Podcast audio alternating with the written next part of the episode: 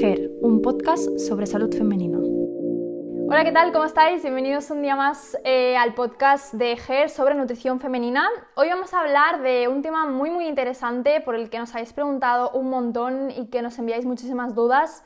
Eh, vamos a hablar sobre endometriosis y para ello tenemos eh, con nosotros a Isabel Castaño, ginecóloga. Hola Isabel, ¿qué tal? ¿Cómo estás? Hola Elsa, buenas tardes, ¿qué tal? Muy bien, la verdad que me apetecía mucho eh, estar en este espacio, ¿no? Por, aclarar dudas de la desconocida endometriosis. Endometriosis, así es, sí, sí. Es que al final es una, es una patología, una alteración, ¿no? Que, ostras, surge, bueno, crea muchísimas dudas, muchísimo también desconcierto, a veces ni siquiera la persona sabe si la padece, si no. Entonces, eh, bueno, pues vamos a, hablar un poquito sobre esto hoy, ¿no? Em, antes para empezar sí que me gustaría, eh, Isabel, si quieres pues presentarte un poco, contarnos un poco mm, por qué estás aquí conmigo, ¿no? Em, bueno, ya hemos dicho que eres ginecóloga, pero bueno, un poquito a qué te dedicas, si quieres alguna cosita que nos quieras contar sobre ti. Bueno, es, bueno, yo siempre lo digo, ¿no? Que la, parte de la mujer me parece fascinante. Eh, aparte de que soy mujer, me, desde que era pequeñita me di cuenta, por un problema que tuve de hormonal, ¿no? Que me di cuenta que me, fascinaba, me puse a investigar y todo lo que junto con la carrera de medicina, todo lo que he ido estudiando, indagando, así como la, tesis ha sido enfocada a, a, la salud hormonal, a la mujer, y cómo no, incluye aspectos como la nutrición, como su estilo de vida. Actualmente, Elsa, estoy en Quirón, Murcia, ¿vale? En el Hospital Quirón, al equipo, y los fines de semana soy docente en ICNS, Instituto de Ciencias de Nutrición y Salud. Así que muy, muy ocupada, muy ajetreada, pero como siempre, un placer atender a las mujeres. Genial. Pues mira, de hecho, ahora que lo dices, yo tengo por aquí eh, un libro en el que tú has participado, que si estáis, recordad que nos podéis ver desde YouTube, que vais a ver este libro que es el que dice eh, Isabel de ICNS, que yo hice el, curso contigo precisamente, fuiste una de mis profesoras y por eso pues también te he invitado al podcast, ¿no? Porque yo sé lo bien que explicas y quería que nos explicaras cositas. Y bueno, lo he dicho, ¿no? Podéis encontrar a, Isabel, pues eso, si sois de Murcia en su consulta de, la Quirón, también si, si, veis que estudiáis nutrición o que os interesa el tema de la salud eh, femenina, pues en, en ICNS tenéis ahora el el máster de nutrición y medicina em, en la mujer, que es el que también, eh, bueno, yo hice el curso, ¿no? Pero, pero es en la misma línea. Y luego también tenéis a Isabel en su Instagram, eh, que es que monas mis hormonas, arroba que monas mis hormonas, todo junto. Y ahí pues ver un poco pues eh, las labores que, que, hace Isabel, que he visto algún vídeo de, de, de una cesárea que a mí se me pusieron los pelos de punta. La verdad que, la verdad que no es la, primera vez y algún marido se nos ha caído incluso en, cuando ve la cesárea se cae redondo al suelo, o sea que no creas que mucha gente lo puede tragar. Sí, sí, no, es durillo, es durillo, ¿eh? sí, sí. Te, te, hace replantearte lo de, lo de tener hijos. Lo de ser madre. sí, sí, totalmente. Bueno, pues venga, vamos a hablar un poquito de, la endometriosis. Eh, primero, ¿qué es? ¿no? Para la gente, para las personas y sobre todo mujeres que nos escuchan, eh, que a lo mejor están diciendo, vale, yo he escuchado mucho esto de endometriosis, pero ¿qué es? ¿Yo, yo lo tengo? ¿Qué es esto? Vale, mira, Elsa, una definición muy sencilla de la endometriosis. Endometriosis viene de endometrio. Endometrio es la capa interna del útero, ¿vale? Y es una afectación en la que ese tejido, aparte de salir hacia abajo, ¿no? La típica regla cíclica que tenemos, la menstruación que tenemos todos los meses, ese tejido se va de manera ectópica, o sea, fuera de lugar, hacia arriba, hacia el útero, hacia arriba, y puede acabar dejando implantes en en, el abdomen, ovario, trompa o incluso en zonas eh, más altas del organismo. Ese tejido endometrial, cada vez que se descame o cada mes que, ovule o haya, o haya, inflamación de la zona, va a provocarnos un dolor o una irritación en, esa, en ese abdomen que puede llevar consecuencias, porque no todas las mujeres somos iguales, como ahora veremos. Vale, o sea que es, es, como, bueno, ya lo has explicado, ¿no? También te iba a preguntar las causas, las, de las causas eh, más conocidas es la que dices tú, ¿no? De esta menstruación retrógrada, ¿no? Exactamente, esa teoría, sí, esa teoría, hay varias teorías de que también cuando éramos, estábamos en el útero de nuestra madre, ciertas células cuando eh, se hizo la división y los diferentes órganos, el reproductivo, el urogenital y el rectal, se, se cree que alguna célula quedó en el camino y que puede ser que sea el foco, pero la teoría más aceptada es la de se publicó en 1968 por Samsung y es la de la implantación retrograda por este tipo de... Y claro, eh, ahora es cuando nos preguntamos, entonces, ¿esto qué pasa? Si lo, que tú dices, ¿lo tengo o no lo tengo? Pues bien, un dato curioso es que el 90% de mujeres tenemos menstruación retrógrada. ¿Vale? O sea, hacia arriba. Vamos a imaginarnos que el útero es una fuente, en lugar de salir hacia abajo, se nos va hacia arriba y el resto de, de ovario, trompa y abdomen. Pues bien, este tejido, en, ciertas, en la mayoría de mujeres, si ese 90% no tenemos endometriosis, es porque somos capaces, nuestro, nuestro cuerpo, nuestro sistema inmunitario lo ve como eh, un, eh, un cuerpo extraño y es capaz de eliminarlo. Pero en ciertas mujeres, por una predisposición genética una alteración de ciertos receptores y un problema de la inmunidad y de cómo se activa ese cuerpo, no es capaz de eliminar ese tejido menstrual que no tiene que estar ahí. Y ahí es cuando nace la endometriosis. O sea, nace, mm, tenemos la endometriosis mucho antes que la clínica, mucho antes que de la cara. Claro, o sea, se, pasa toda esa implantación ¿no? y esa inflamación y luego ya es cuando empiezan, pues quizá con los dolores, eh, etc. Em, vale, entonces también Claro, depende de, del... No, si por ejemplo lo que decías tú, las dos teorías, ¿no? Tenemos la menstruación retrógrada y luego a veces también puede pasar eso de que las células no se dividan bien y se, se implanten en el desarrollo fetal. Entonces puede ser que haya mujeres que nazcan con ella y puede ser que haya mujeres que les aparezca con el tiempo. Claro, no, no nacer con ella, sino una predisposición, ¿no? Es como, eh, ya sabemos que cuando estamos en el útero de nuestra madre comienzan una serie de problemas que no hay que dejar desapercibido porque si, si cuidamos a esa madre y podemos tener una nutrición sana desde, desde, el momento de estar en el útero de nuestra madre, puede hacernos que lleguemos a, una, a, una, a un estado adulto más sano. En este sentido, me refiero también a la endometriosis, porque si tenemos un problema de inmunidad, de receptores hormonales incluso, o de, que nuestros macrófagos, que son unas células como carroñeras que se encargan de comer eh, lo que, los desechos del cuerpo, ese tejido que no tiene que estar ahí, eh, no es capaz de resolverlo y por eso permanece ese tejido. Entonces, no nacemos con ella, pero predisponemos a tenerla. Por eso también eh, decirte que no, no existe la paciente que tiene endometriosis y sí, seguro que tiene dolor, sino que también el umbral del dolor y, el nivel de penetración de ese tejido, eh, ese tejido pegajoso que nos afecta por dentro, no tiene por qué producir la misma, la misma clínica en las mujeres. Eso depende de cada, de cada mujer. Claro, hay, mujeres ¿no? que a lo mejor pues, no sienten dolor y la, y la padecen y otras que en cambio pues, bueno, se, se mueren prácticamente de, se mueren, Se mueren de dolor, sí. Exacto. Entonces, eh, también puede ser que tuviera algún factor hereditario, o sea, si tu madre, tus tías, eh, tu, tu, abuela ha sufrido endometriosis, puede ser que tú también tengas más predisposición. Sí, se ha visto ciertos genes que están relacionados ¿no? con, la, con, las señales de la inmunidad. Sigo refiriéndome a los linfocitos, a los macrófagos, que son las células del sistema inmunitario, que si tienen ciertos HLA, que son una serie de señales que tienen las células en la superficie, puede ser que tenga predisposición. Pero claro, son estudios que se han hecho hasta ahora, todavía pequeñitos, muy prometedores, porque pueden hacernos que el día de mañana, con una simple analítica, podamos saber si la mujer tiene más predisposición a tener endometriosis, pero hoy día no se lleva a la práctica clínica. Qué bueno, pues qué interesante. Mm, sí, es, muy prometedor. Hay ya varios artículos, pero con, una población pequeña todavía. Claro. Además, lo de la endometriosis em, me suena que es algo que se está estudiando sobre todo más ahora, ¿no? Más recientemente. Más ahora, claro, porque el problema que tenemos es la cantidad, y, aunque suene mal decirlo porque somos médicos y tratamos con personas, la cantidad de recursos sanitarios que, eh, que gasta. ¿Por qué? Porque es, una, es un retraso del diagnóstico de esas pobres mujeres, por decirlo de una manera. Hay un, libro que me leí que dice de, la endometriosis como que es una resiliencia, eh, resiliencia, es una, son mujeres que suelen mucho sufrir el dolor en silencio, ¿no? que se hacen muy fuertes, son, suelen mujeres muy, muy competitivas con sí mismas, fuertes y que, y que bueno, que lo pasan en silencio por esto mismo, porque lo ven, pueden ver lo normal y que se diagnostique tarde, pueden que no hagan sus revisiones con frecuencia y bueno, lo que, lo que conlleva es al retraso. Claro. Vale, pues eh, vamos a ver, ¿no? ¿Cómo podemos, cómo podemos, cómo se diagnostica una, una, endometriosis? Tú vas a lo mejor al ginecólogo porque tienes mucho dolor, que no sabes, ni a lo mejor no sabes ni que existe, ¿no? Y el ginecólogo, ¿qué te va a hacer, ¿no? ¿Qué, qué te va a mirar?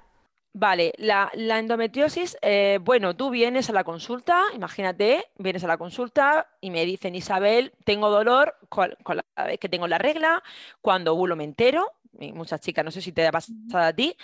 Eh, o, por ejemplo, me dicen, o me dicen que vienen con dolor con las relaciones, que llevan un tiempo para acá que le duele más. Pues hay que preguntarle de todo. Hay que preguntarle desde lo que digo siempre, ¿no? Eh, ver desde cuándo empiezan con qué puede estar relacionado en su vida. No empezar diciéndole, tómate esto, vamos a ver un hacerte una ecografía, sino primero la historia clínica, por ver si también algún desencadenante ha hecho que, que empeoren esos síntomas. Entonces, eh, tenemos una escala, de decir, la escala del dolor subjetiva, y le decimos del 1 al 10, cuánto dolor tienes con las relaciones. Del 1 al 10, cuánto dolor tienes cuando tienes la regla del 1 al 10 cuánto dolor tienes cuando ovulas o cuando haces de vientre o cuando eh, haces eh, cuando orinas. Entonces, esos, esos tipos de escala los recogemos y vemos más o menos eh, qué cantidad de dolor tiene la paciente de una manera subjetiva. la regla, la dismenorrea, como yo digo siempre en el vídeo, la menstruación, la menstruación, la regla duele ¿vale? Y eso se llama dismenorrea, pero existe la dismenorrea primaria, que es la que no hay una causa detrás. Pero claro, a mí una dismenorrea, un dolor de regla, hasta que no se demuestre lo contrario, hay que buscar una endometriosis. ¿Vale? Lo más probable es que no sea, pero hay que pensarla, hay que tenerla en la mente. Entonces, a esta chica, después de hacerle la historia, también ver cómo se alimenta, si ha, si ha utilizado más, si ha tenido dietas inflamatorias, o ha tenido una mala, una mala alimentación, si consume alcohol con frecuencia, que eso está muy, muy relacionado con, con los síntomas de la endometriosis, y luego le realizamos la exploración. En esta exploración, con un espéculo, el famoso patito de, la citología, vemos si tiene rigidez. conocemos. Claro, claro. vemos si tiene rigidez en la pared vaginal, que también nos puede indicar. También puede tener un poco de vaginismo y que la paciente pues, ya tenga miedo de tener relaciones. Podemos buscar más allá, ver si el útero se mueve con facilidad, porque al fin y al cabo es un órgano que acaba desembocando en la vagina y podemos moverlo con facilidad o ver si le duele a la chica. Y finalmente la ecografía, te hablo de la consulta básica, ¿vale? finalmente la ecografía, tanto abdominal, buscando focos, y vaginal, donde nos podemos ver claramente, por ejemplo, un foco de, en el ovario que se llama endometrioma. En ese caso, pues sí que tenemos, aunque el diagnóstico de certeza sea cuando el patólogo lo vea en la pieza, una vez que lo quitemos, sí que podemos hacer un diagnóstico más de certeza con un quiste en el ovario, porque otras veces simplemente eh, la ecografía es dolorosa y no vemos ninguna, podemos sospechar, pues, es más típico en úteros que están en retroversión, podemos encontrar una trompa dilatada porque se ha como que se ha pegado y se ha obstruido y se queda, se ve por imagen ecográfica. O sea, tenemos una serie de indicios, pero a, diferencia del ovario poliquístico, que sí que tenemos ABC para diagnosticarla, siempre será diagnóstico de certeza hasta que no se llegue a quirófano. O sea, perdón, diagnóstico de sospecha. Porque la endometriosis, su diagnóstico definitivo es, es con una muestra en, quirófano. Así que siempre es sospechar, sospechar y ver cómo, cómo tratar a la paciente. Claro, ir, tocando, ir tachando, ¿no? De, vale, hemos mirado esto, ahora lo otro, lo otro. Exactamente. Luego otras pruebas que no, claro, lo que digo, esto es lo, básico. Luego puedes solicitar resonancia magnética, eh, puedes derivarla, a ver si tiene algún bloqueo pélvico, puedes hacer ya, eh, antes de tener diagnóstico, puedes derivarle a algún rehabilitador pélvico, fisioterapia que le pueda hacer que mejore y bueno, buscar otras causas de que no sean ginecológicas, claro. Vale, mirar un poquito así. Y luego también, em, porque yo me he encontrado con, alguna paciente que viene a, mi consulta, ¿no? Pues por temas nutricionales o, similar, y que me, han comentado, yo les pregunto siempre, ¿no? ¿Qué tal tus reglas, etcétera? Para, para saber, porque me he encontrado que hay chicas que a lo mejor tienen, tienen dolores no saben ni que eso también se puede corregir en la medida de lo posible. Y mm, a veces me he encontrado chicas que han tenido mucho dolor toda su vida, y que lo, han visto como algo normal, ¿no? Y que cuando van a la consulta ni siquiera lo mencionan, porque lo, consideran como, bueno, pues esto es lo que hay. Claro, estas chicas, ahora escuchando esto, animarlas, ¿no? Quizá que, oye, pues pregunta si esto que te está pasando realmente tiene que ser así, porque a lo mejor, a lo mejor tienes un, un diagnóstico de alguna cosa que no se te ha hecho, ¿no? Claro, no hay que dar por hecho que sea normal. Que duela la regla no, no tiene por qué ser normal. Ah, es decir, ah, eh, hay que buscar primero algo, pero que te duela la regla, pues es ya que tu cuerpo está percibiendo la, la, menstruación como una inflamación un poquito más exacerbada, un poquito más exagerada, que te da al final una clínica. Y es lo que no queremos, pero bueno, eh, desgraciadamente no podemos controlar todo el dolor de una paciente con, con dolor menstrual. aunque intentemos, aunque sí que se puede mejorar, seguro. Claro, porque hasta, claro, ¿cómo sabemos hasta qué? Porque yo, por ejemplo, yo cuando me baja la regla, sí que el primer día a mí me duele, pero ¿hasta qué punto eh, sabemos que ese dolor es, entre comillas, normal o, puede ser patológico? Porque, claro, esto... Vale, mira... A lo mejor es eh, una pregunta muy compleja, ¿no? Pues voy a, contar una cosa, un, dato súper curioso, ¿no? Porque también en consulta eh, hay una, una, manera mecánica de solucionar ese dolor con la, con la menstruación y es en alguna chica que me ha venido, que ya ha tenido relaciones, al, colocarle el espéculo, lo que hago es meter un poquito en el canal cervical, donde, donde termina, donde desemboca el útero, intento dilatar un poquito, porque eso no duele, no suele doler, y la chica no se entera y luego me vienen a la consulta y, me, refieren menos dolor, porque claro, el útero es como una esponja que tú eh, comprimes cuando te baja la regla, es eh, lo que hace el, es músculo y las prostaglandinas lo que hace son contracciones, ¿vale? Al igual que en el embarazo, igual claro, en el embarazo cuanto más contenido tengas, que en este caso es un bebé, más duelen. Pero el tejido menstrual tiene que salir, es la señal que tiene el útero de decir, tiene que salir y se comprime. Esa compresión, eso hace que en el canal cervical que desemboca en la vagina salga el contenido menstrual. Pues bien, si tú dilatas un poquito la zona, hace que a las chicas tengan menos presión y salga con más facilidad el tejido menstrual. Así que no tan beneficio. Te lo cuento porque yo cuando me, hice la revisión, me hizo una compañera en la citología, yo tengo una regla dolorosa primer día y sí que he visto ciclos que mejoro cuando me cuido mucho más la nutrición cuando, que ahora lo veremos más adelante, pero es verdad que mi compañera me hizo una citología y ese simple gesto hizo que la regla no me doliera nada. O sea que fíjate, fíjate qué curioso. Ya le dije el mes pasado, va, hazme otra citología o hazme lo... que sea, porque sí que se vio y está descrito eh, la liberación mecánica. O sea, que tú introduzcas un palito pequeño y que a la mujer no le duele nada porque el cuello no tiene terminaciones nerviosas groseras y, y mejora. O sea que.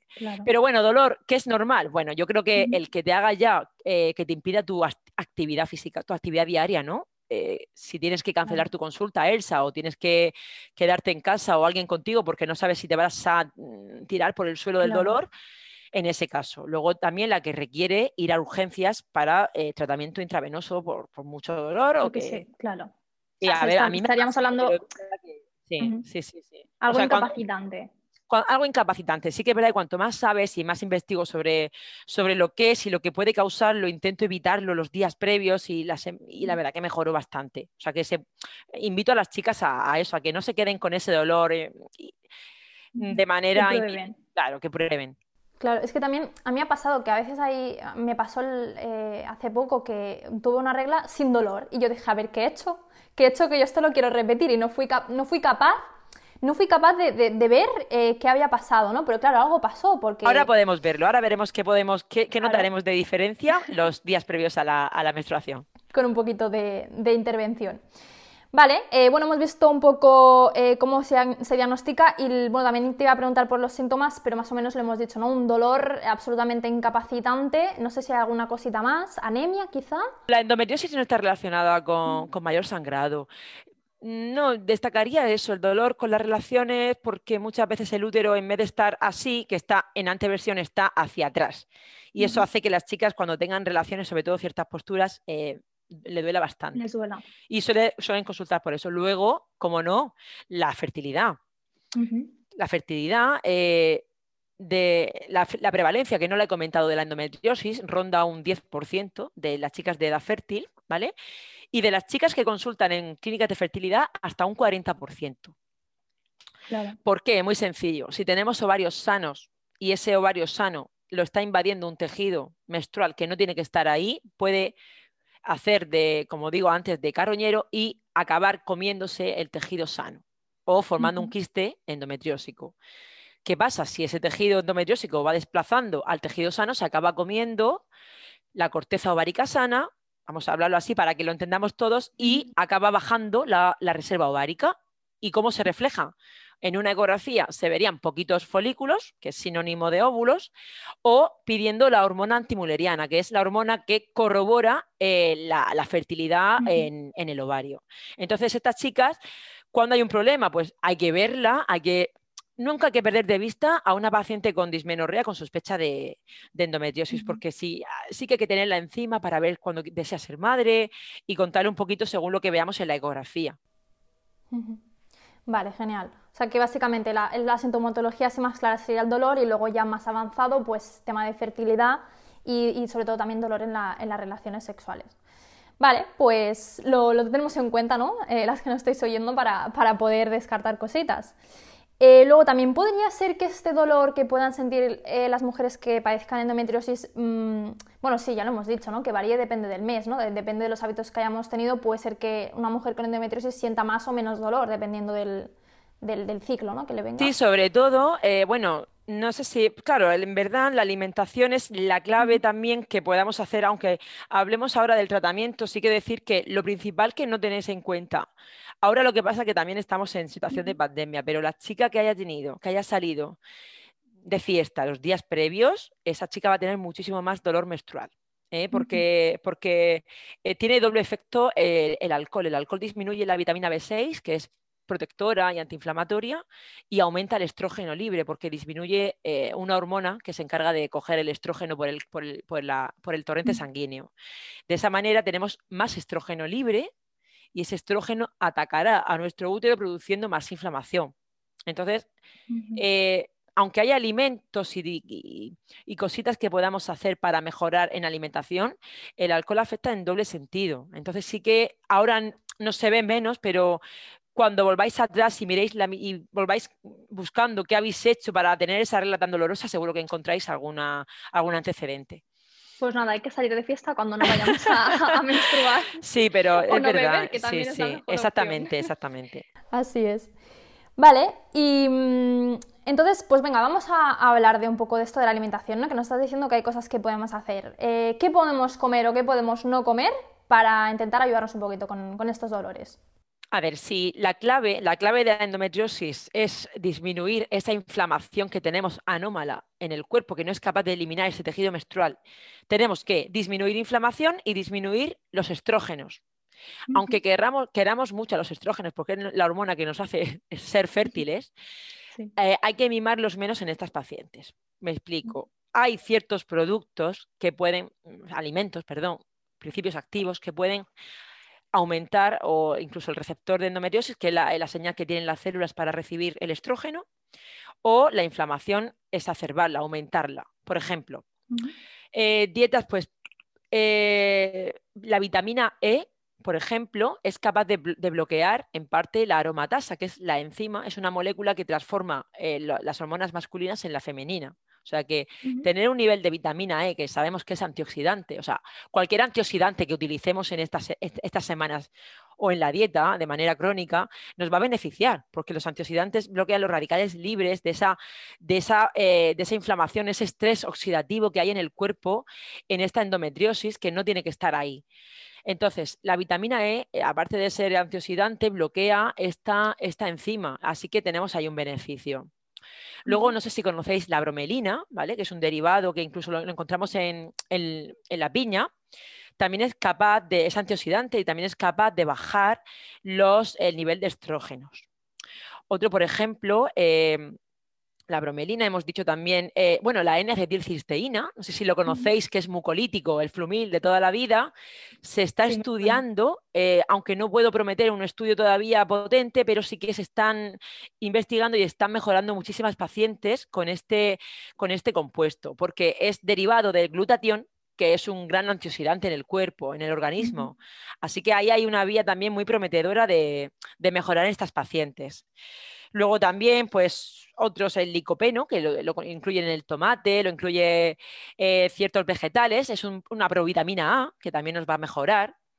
Eh, la cúrcuma, eh, junto con la pimienta, un, potente antiinflamatorio. La vitamina D tiene estudios observacionales de que las pacientes mejoran, porque ya sabemos que mejora el sistema inmune, por, por ende mejorará a estas pacientes.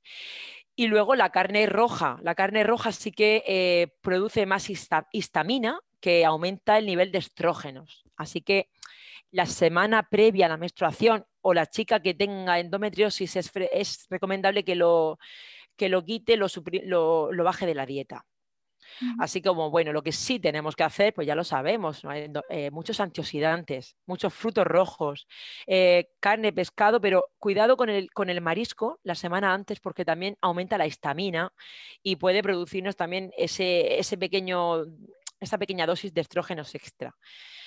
Así que una dieta rica en antioxidantes, cero alcohol, evitar la carne roja la semana previa o si tenemos una endometriosis, intentar reducirla. Y luego el tema de la lactosa y el gluten, que tú lo habrás escuchado, Elsa, y lo hablé yo en el curso, eh, tenemos ahí datos que tenemos estudios, pero todos observacionales. Así que sí que se ha visto, ¿por qué no? Si, si, no nos va a perjudicar a la paciente, ¿por qué no revisarla a los meses y a ver cómo, ha mejorado? Claro, todo esto al final es medicina basada en la evidencia y sí, y no necesitamos un estudio, en el caso de no ser un medicamento o, una, o algo más agresivo en el cuerpo, si sabemos que no es perjudicial, adelante. Así que podemos jugar un poco y eh, reducir la ingesta de gluten a ver si la paciente nos mejora.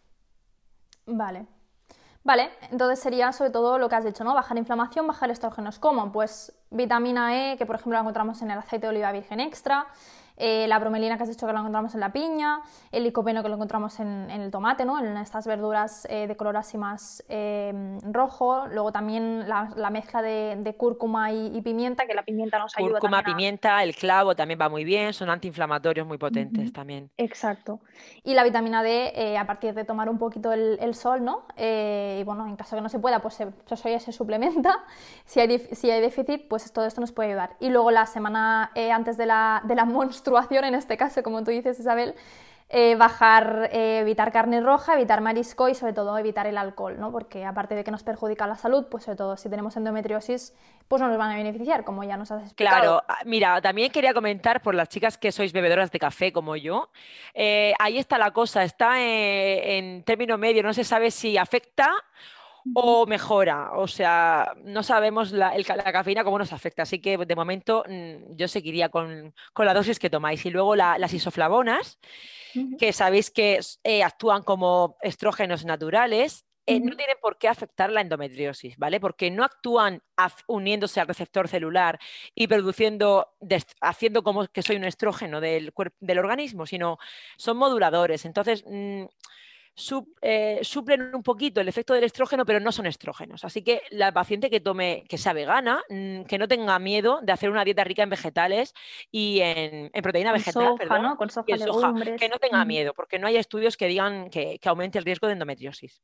Genial, pues sí, es bueno saberlo porque esto es bueno saberlo, sí, porque al final sí que estas chicas es bueno que se suplementen con vitamina, con omega 3, ¿vale?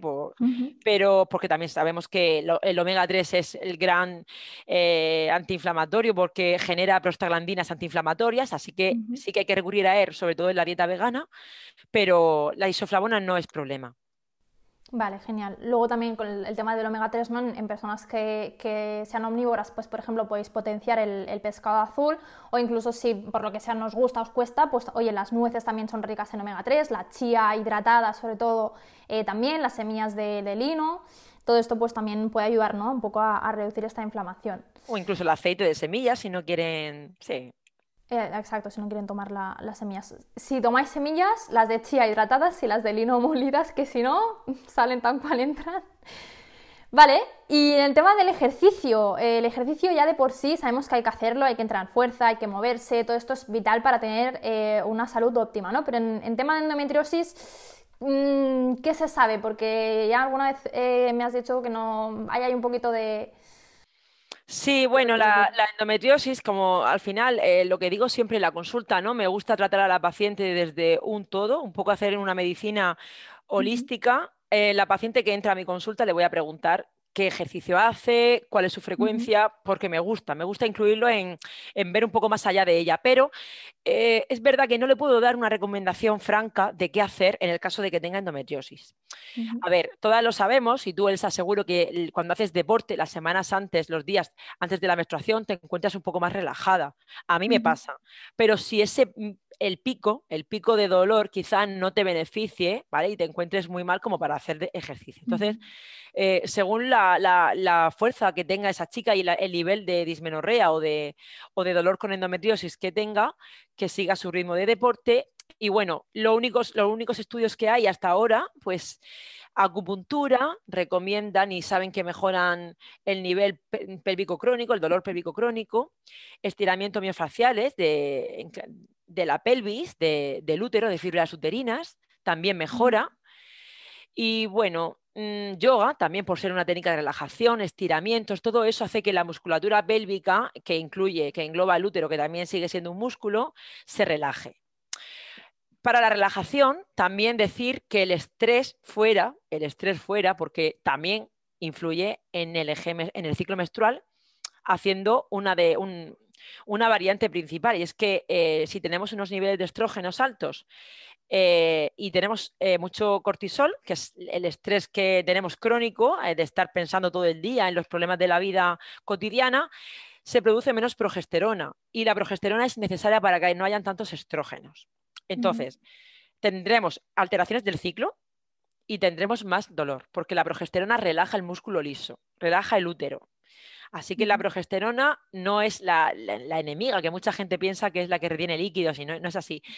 es, es útil. La progesterona la necesitamos y su precursor también es el colesterol. Así que no hay que evitar tampoco el colesterol en, la, analítica, como digo, ¿no? Hay que, hay que intentar también unos, niveles buenos porque al final es el precursor de la progesterona que nos interesa. Vale, genial. Vale, o sea, sería sobre todo potenciar un poco la relajación, por eso que nos has contado antes, ¿no? Que cuanto más relajado esté el músculo, pues más va a fluir todo y no nos va a dar tanto ese, ese dolor. Vale, pues lo, probaremos. Luego también para, chicas que pues tengáis mucho estrés, quizá también alguna técnica de meditación, de, respiración, seguramente todo esto también eh, os va a poder ayudar. Y luego imagino que aquí el descanso también influye bastante, ¿no? Porque estamos hablando de estrés, ¿qué pasa? Cuando no dormimos, el cortisol se va, vamos, se va para las nubes. Sí, el sueño, el sueño vigilia es fundamental, ¿no? El buen descanso, sobre todo eso, que no evitar porque el cortisol va a su ritmo y se nos desajusta muchísimo con el, con, sobre todo la, que trabaja turnos, ¿no? Eh, hay, hay, muchos estudios ahora que están, están de moda por ese, esa afectación del sueño vigilia en todo lo que es el estrés y la fatiga crónica de la, de la glándula suprarrenal, que es la responsable de, controlar todo esto.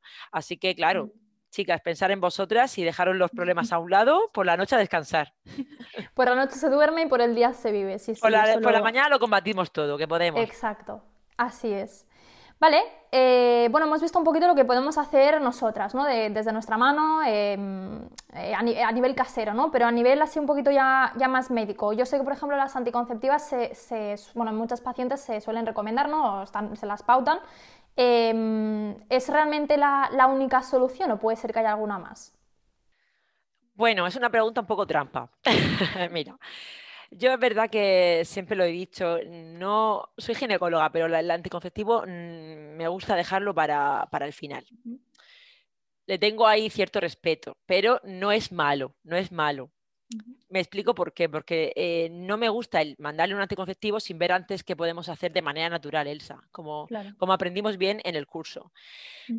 ¿Por qué te digo esto? Porque hay que ver la paciente en qué situación se encuentra. Por ejemplo, imagínate, Elsa, que tú quieres ser madre el año que viene. Vienes a hacerte una revisión y te veo un quiste endometriósico, ¿vale?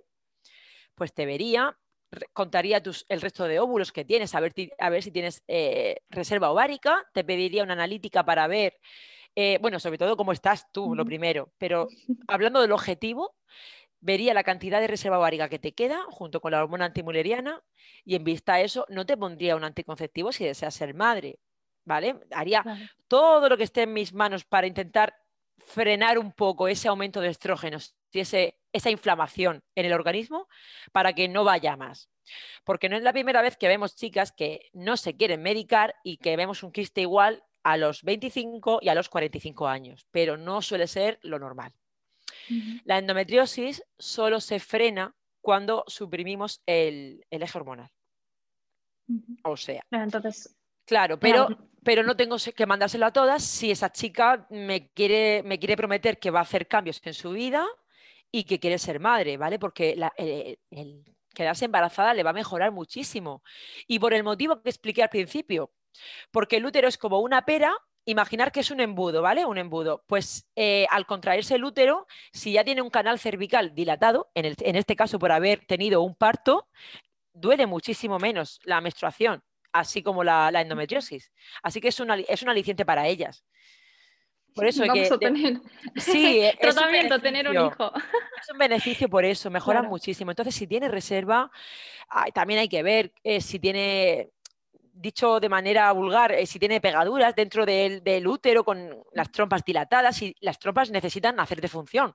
Son las que unen el óvulo con el espermatozoide. Si las tengo que no me sirven porque están dilatadas u obstruidas por la endometriosis, pues hay que realizar técnica de reproducción asistida. Entonces, claro, depende del grado de endometriosis, pero si la podemos controlar y ella quiere ser madre de manera natural, hay que intentarle, hay que dejar una tregua con estilo de vida, con cambio. Sea, primero probar eh, lo que se puede hacer en el estilo de vida y en caso, pues que, claro, si son pacientes, mm, a veces a mí me comentan, es que tengo quistes, me han dicho que si no me tomo la anticonceptiva, el quiste se me va a hacer más grande, pues bueno, en esos casos, en esos casos supongo claro, que... suele, suele hacerse más grande, pero ya te digo, hombre, el, tratamiento definitivo es la cirugía. La cirugía es el tratamiento definitivo, pero podemos suprimir y aguantar con anticonceptivos. No, no te la va a eliminar, pero no progresa. O sea, no, no se elimina. La endometriosis es una enfermedad crónica. Vale. Pues, Afortunadamente muchas chicas no, se, no tienen dolor, así que eso también nos, nos sube un poco la, moral y os la subo a vosotras, ¿eh? no tiene por qué doler. La endometriosis no está relacionada, el tener un grado mayor o menor, un quiste más grande o más pequeño no tiene que ver con el dolor de la paciente. Vale, vale. Puedes tener una calidad de vida de 10. Genial. Dependerá de cada, de cada persona. De cada caso. Como todo. Eh, vale, bueno, la, otra pregunta que tenía era, de eso, si en, qué caso está indicado el, tratamiento con anticonceptivas, un poco ya me lo has dicho, ¿no? En pacientes pues, que a lo mejor em, tengan eh, pues, muy complicado el tema de los quistes o que no quieran quedarse embarazadas y bueno, pues que a lo mejor la anticonceptiva pues, realmente les, mejore, ¿no? En cierta, en cierta medida la calidad de vida o que simplemente por la paciente pues, se la quiera tomar porque se la quiere tomar. O, tiene pareja estable, desea tomárselo, hay que explicarle los riesgos, que ya lo sabemos, aunque insisto en algo que eh, los riesgos del anticonceptivo es mucho menos trombótico que un embarazo. Lo dije hace poco en una publicación y es que es así, no, no hay que tenerle miedo, lo que pasa es que al ser artificial le tenemos más respeto. Pero bueno, que sí que frena, frena que progrese la endometriosis en este caso. Vale pues lo tendremos en cuenta. Y luego también, em, a mí me suena haber escuchado que a veces también hay algún otro fármaco que se pueda tomar, no sé si algo de progesterona he escuchado. Ah, sí, claro, claro. A ver, mira, justo por lo que decíamos antes, Elsa, la, la progesterona nos va a producir una relajación del músculo liso y del músculo del útero.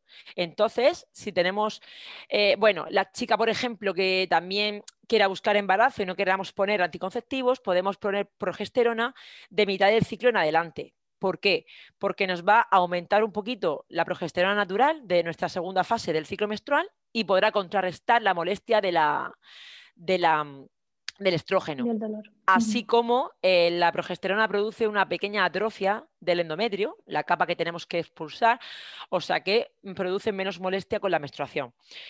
Se puede tomar por oral, se puede poner vaginal, se puede también, hay un anticonceptivo que no lleva estrógenos, que ahora se llama, bueno, es el genérico trospirenona, que es incluso es antimineral corticoide, no retienen líquidos, y son 4 miligramos de anticonceptivo, no lleva estrógenos, sí eh, actúa como anticonceptivo y mejora también el dolor en las chicas con endometriosis y bueno, en cualquier cualquier problema de dismenorrea o incluso acné, o sea que se va muy bien y está empezando a...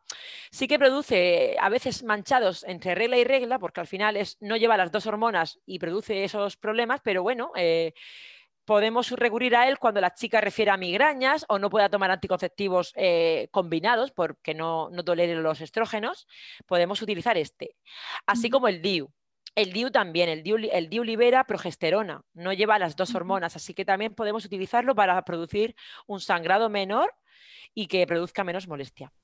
Claro, entonces ya con la variedad también que, escojan, ¿no? Un poco el que, el que, se les recomiende y el que también un poco el, el que crean que pues, les va a ir mejor ¿no? al final a ellas. Y luego también hemos estado hablando un poco del, del embarazo, ¿nos has comentado alguna, alguna cosa? Claro, hemos dicho ¿no? que con, con, endometriosis depende de dónde tengamos esas adhesiones ¿no? que nos comentas tú, puede complicar el tema de, del embarazo, ¿no? Eh, hasta, qué, ¿Hasta qué punto? Esto es súper individual, imagino, ¿no? Es súper individual, es así, claro, puede que no tengamos ningún problema y que la, chica tenga un quiste pequeñito en el ovario y tenga el resto de los ovarios eh, preciosos y con sus folículos o que tenga de verdad una alteración, que tenga eh, las tropas tienen que estar a cada lado del útero para hacer la función de succión de la, del ovario y si están pegadas, y alteración anatómica, si produce, la endometriosis es capaz de producir una alteración de la, de la anatomía normal. Incluso imagina que hay una, una, capa que recubre todos los órganos del abdomen que se llama peritoneo y esa, cabra, esa, esa capa perdón, eh, recubre también el uréter, que es un cable que une el, riñón con la vejiga y a veces las chicas tienen hasta el uréter pillado, eh, pegado, porque sí, y, secundariamente les produce hidronefrosis, o sea, alteración del riñón y un largo etcétera, que no, no me he querido meter mucho en el tema porque es, es muy, muy... Es inacabable. Claro, es inacabable, pero eh, bueno, podemos encontrar de todo. Así que sí que la que quiera ser madre, por eso invito de verdad a las chicas que si tenéis dolor con la regla y sobre todo de hace un tiempo para acá y queréis consultar, no dudéis, porque puede ser que, que se os abran un poco las perspectivas de ser madre de, y bueno, y tengáis las cositas más claras. Porque si tenemos una endometriosis, bueno, una alta sospecha de endometriosis, habrá que ver si es, quiere ser madre de manera cercana, cerca o, más tarde y ver si la frenamos un tiempo o jugar un poco con el estilo de vida. Así que es muy individual, muy individual, pero sí que el embarazo mejora. Vale, genial. O sea que, bueno, aquellas chicas, porque, bueno, em, hice, bueno, dije que me, que me pusieran preguntas, ¿no? Y, muchas estaban preocupadas por el tema del embarazo. ¿Me va a costar quedarme embarazada, no? Claro, entonces sería, claro, sería que lo miraran, ¿no? Hasta qué punto, dónde tienen las, la, esa endometriosis, ¿no? Y cómo les puede llegar a afectar eso. de manera pues, global, Sí, de manera global sí disminuye la reserva ovárica. De manera global. No solo porque tengamos un quiste en el ovario y, se lo pueda, y lo pueda afectar al resto de ovario vecino, sino porque puede ser que te afecte la anatomía normal tuya, que es necesaria para que eh, la trompa coja el, ovario, el óvulo lo lleve a su sitio.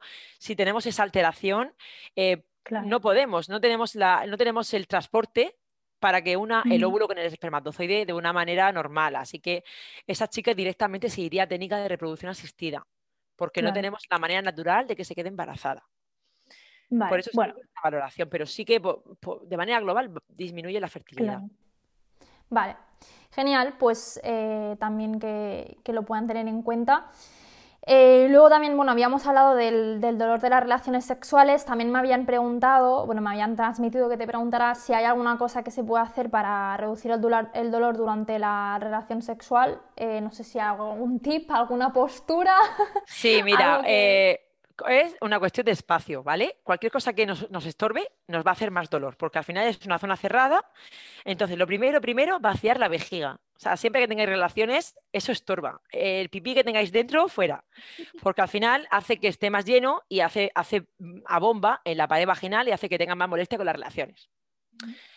Eh, mucho lubricante, mucho lubricante porque cuanto menos fricción, menos, fricción haya, mejor para, la paciente. Y bueno, si tienes el útero en retroversión, que es el útero que está mirando para atrás, sí que no es recomendable, las, es mejor las posturas de manera que la chica esté abajo, porque tendrá menos molestia. ¿Vale? Porque, claro, por eso mismo, por ese movimiento hacia en el útero, puede ser que, que eso, los golpes le duelan más que si está ella debajo. Así que eh, esos son los tips que puedo, que puedo decir. Pero sobre todo hidratación, eh, vaciar vejiga para disminuir, para mejorar eh, la, cuestión de espacio y probar posturas. Vale, pues lo tendremos en, cuenta. Y luego ya por último, la última pregunta. ¿Hay algún, bueno, sí que hemos comentado el tema suplementos, ¿no? ¿Hay algún suplemento que nos pueda beneficiar? Hemos visto el omega 3 en quizá en mujeres veganas y en así por lo general alguna cosita que, Claro, claro, claro que hay. Mira, si no, si no incluimos de la dieta eh, todo lo que he comentado, que seguro que la que tome apuntes y lo pruebe mejorará, hacerme caso que yo lo he probado. Eh, como digo, siempre hay que probar las cosas, ¿no? Y mejora, mejora la dismenorrea, la menstruación. Suplementos pueden estar, puedes mandar algo que ayude a la paciente como antioxidante. Ejemplo, tenemos el mioinositol, tenemos el ácido alfa lipoico, que se utiliza mucho en la endometriosis también. El ácido alfa lipoico, unos 400-800 miligramos al día, es un potente antioxidante. Em, el PEA, que es, eh, PEA son unas siglas, que es un derivado del cannabis, no, no tiene contraindicación, así que se puede utilizar. También eh, todo lo que te digo, Elsa, puede estar o separado o incluido en un propio producto que se vende como para mejorar la endometriosis o la dismenorrea. Así que ya hemos hablado eh, el omega 3 para tener mucha más dosis de omega 3 que omega 6, que es, el proinflamatorio, el omega 6, así que hay que tener el contrarresta, que es el omega 3, y eh, podemos utilizar también la N-acetilcisteína, que es el, mucolítico conocido, que podemos utilizarlo también para mejorar, mientras que la paciente no tenga ninguna contraindicación. ¿Vale? Así también como cápsulas de pues, la onagra, también sabemos que la onagra, la bromelina, el derivado de la piña que he dicho, vitamina E, pues en fin, tenemos ahí una, ristra buena para, estas pacientes que no tengan la dieta muy cogida. Muy cogida. Bien, establecida. ¿no? Vale, genial, pues eh, lo tenemos en cuenta. Probar también eh, los suplementos también. Recordad que algunos pues sí que tendrán que ir de, eh, obviamente, pues si no es con receta médica, con consejo médico, o sea que también ojo, porque a veces tomarse suplementos así porque sí, hay que vigilarlo, ¿no? Sobre todo por lo que dice Isabel, que a lo mejor hay alguna contraindicación que no, no, no lo sabemos, pues porque obviamente no, no, nos tenemos por qué dedicar a esto. Y nada, obviamente siempre que tengáis dudas, preguntar. Pues nada, Isabel, eh, yo creo que, bueno, clase magistral. Sí, sí, hemos tocado todos los temas. Todo, todo. Espero que os sea muy útiles, eh, sobre todo las chicas que, pues, que lo padezcáis ¿no? y que nos estéis eh, escuchando, que lo podáis aplicar y también que si lo aplicáis y os sirve, oye, pues envíanos un mensaje, ya sabéis, el Instagram de, de Isabel, que es que monas mis hormonas, y el mío que también seguramente ya me seguís, que es elsa.nutrition. Em, y nos puedes contar, oye, pues mira, me fue muy bien lo que me dijo Isabel, oye, pues mm, yo lo he probado, pero... y nada, no, no, hombre, siempre hay que probarlo, siempre hay que probarlo. Ah, ¿Por qué? Porque hace, hace estragos seguro. No sabemos si llegará a quitarte el dolor, porque si no, siempre tenemos los antiinflamatorios, pero ojalá no tengáis que recurrir en las siguientes reglas a ellos y sobre todo las chicas que tenéis la endometriosis, a ver si mejoráis con estas indicaciones nutricionales y de estilo de vida que hemos indicado. Y además que aunque por lo que sea no, se, no haya mejora, esto es algo, las recomendaciones que, nos ha dado Isabel es algo que también para la salud en general claro, va súper bien. O sea que, siempre va a ser un, un extra, ¿no? Pues nada, Isabel, muchísimas gracias. Eh, a un ti, placer tenerte eh, con nosotros. Espero que, repitamos podcast porque la verdad es que da, gusto oír tanta información y tan concentrada y tan, bueno, tan útil, ¿no? Y, bueno, lo dicho, eh, muchísimas gracias a todos los que nos estáis escuchando. Recordad que nos podéis seguir en todas las plataformas de, podcast de bueno, iVoox, Spotify. También estamos en YouTube, por si nos queréis, si queréis conocer a Isabel y verle la hermosa cara que tiene, que es guapísima esta mujer. Y nada, si os ha gustado el podcast, dejadnos un, corazón en, en, Spotify, un me gusta, nos podéis dejar también una reseña en Apple Podcast y nos vemos en, bueno, por Instagram y por todas las plataformas. Así que nada, un saludo y nos vemos a la próxima. GER, un podcast sobre salud femenina.